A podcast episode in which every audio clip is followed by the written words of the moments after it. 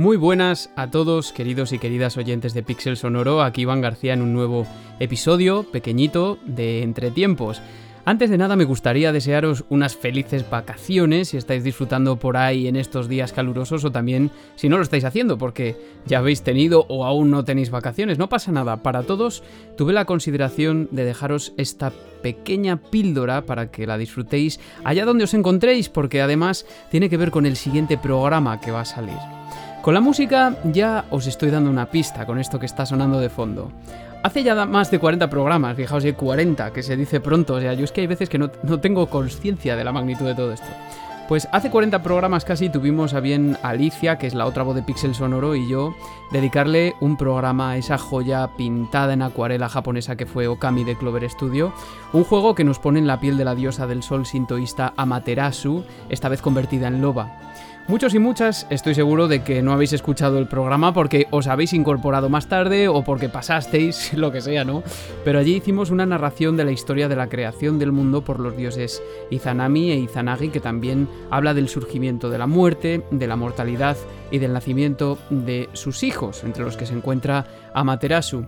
Y lo hicimos tal y como cuenta el Kojiki, uno de los libros más antiguos que se conservan sobre historia de Japón, que ha sido traducido a múltiples idiomas. Una narración que tiene la excelente voz de Alicia Jiménez y que, como he dicho, es transversal a los asuntos que se van a postular en el siguiente episodio. Porque hablaremos, entre otras cosas, de música, por supuesto, pero también de la inevitabilidad del destino, del surgimiento de la muerte como mal irreversible, a veces por injusticia, a veces como castigo también, así se ha escenificado en el mito del Edén de la tradición judio-cristiana, en el viaje de Orfeo en busca de Eurídice, en el descenso de Dante a los infiernos, bueno, etc.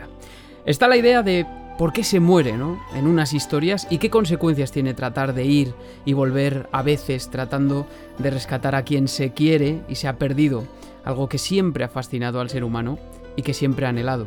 Pues bien, esto, este pequeñito audio, es solo un adelanto que espero que os guste y que os haga más amenas si cabe las vacaciones o que os dé un poco de aliento si no es así. Así que nada, nos vemos en breve en una tierra repleta de gigantes.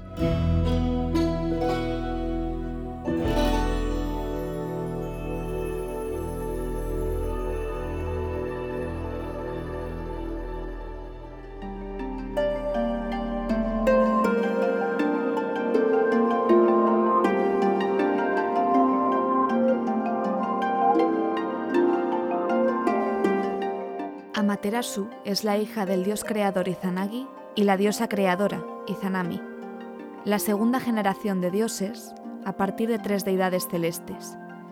Son los creadores del mundo. Entre ellos se estableció la primera unión, que fundamenta el sintoísmo japonés. De ella surgieron gran parte de los dioses, espíritus o genios japoneses. Uno de los más importantes, el del fuego asociado con la destrucción, asesinó a su madre Izanami. De esta forma entraron el dolor y el miedo en el mundo. Según el mito, Izanagi se vio obligado a rescatarla al Yomi, el país de las tinieblas. Al encontrar a su esposa, quiso traerla de vuelta al mundo de los vivos. Sin embargo, Izanami decidió pedir permiso a los demonios, pues ya había comido en la casa de los muertos. Antes de irse, le pidió a Izanagi un favor, que no la mirara mientras lo hacía. Él accedió pero tras una larga espera no consiguió aguantar e incumplió su promesa. Al entrar en la casa donde se hallaba Izanami, vio su cuerpo tal y como era en aquella tierra, putrefacto y cubierto de gusanos. Horrorizado, decidió huir, e Izanami se sintió furiosa y humillada. Mientras su vínculo se rompía, juró que asesinaría a mil personas diarias, a lo que Izanagi contestó que él traería a mil quinientas a la vida.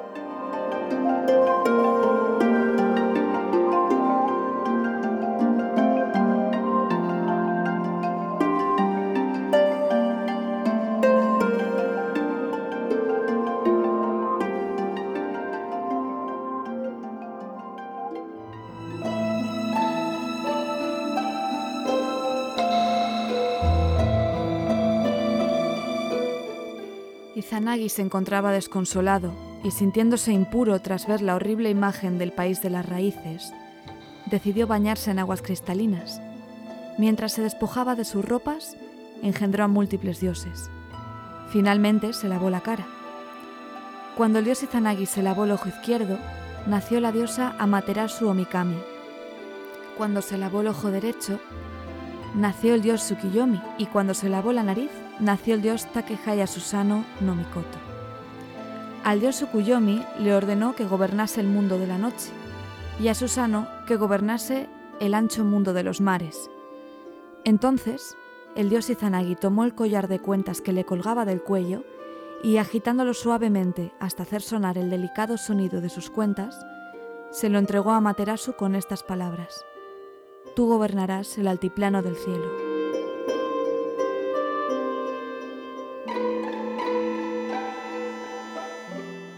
Pero Susanoo sintió el deseo de humillar a su hermana, celoso de su poder.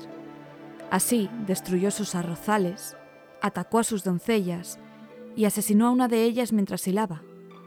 Y finalmente arrojó el cadáver de un caballo celestial de Amaterasu a su templo.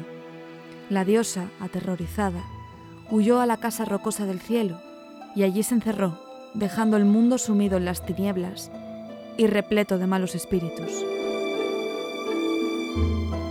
Las ocho millones de deidades se reunieron para tratar de hacerla salir.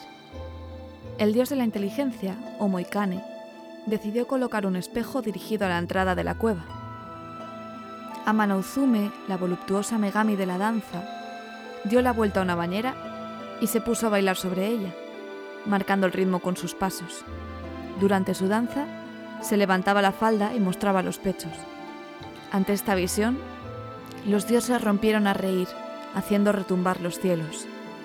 Amaterasu, curiosa, decidió acercarse a observar y le preguntó al que estaba más cerca de la entrada qué era lo que ocurría. Este le contestó que había una nueva Megami. Cuando Amaterasu preguntó quién era, él señaló al espejo y ella, que nunca había visto su reflejo, se quedó absorta en la imagen.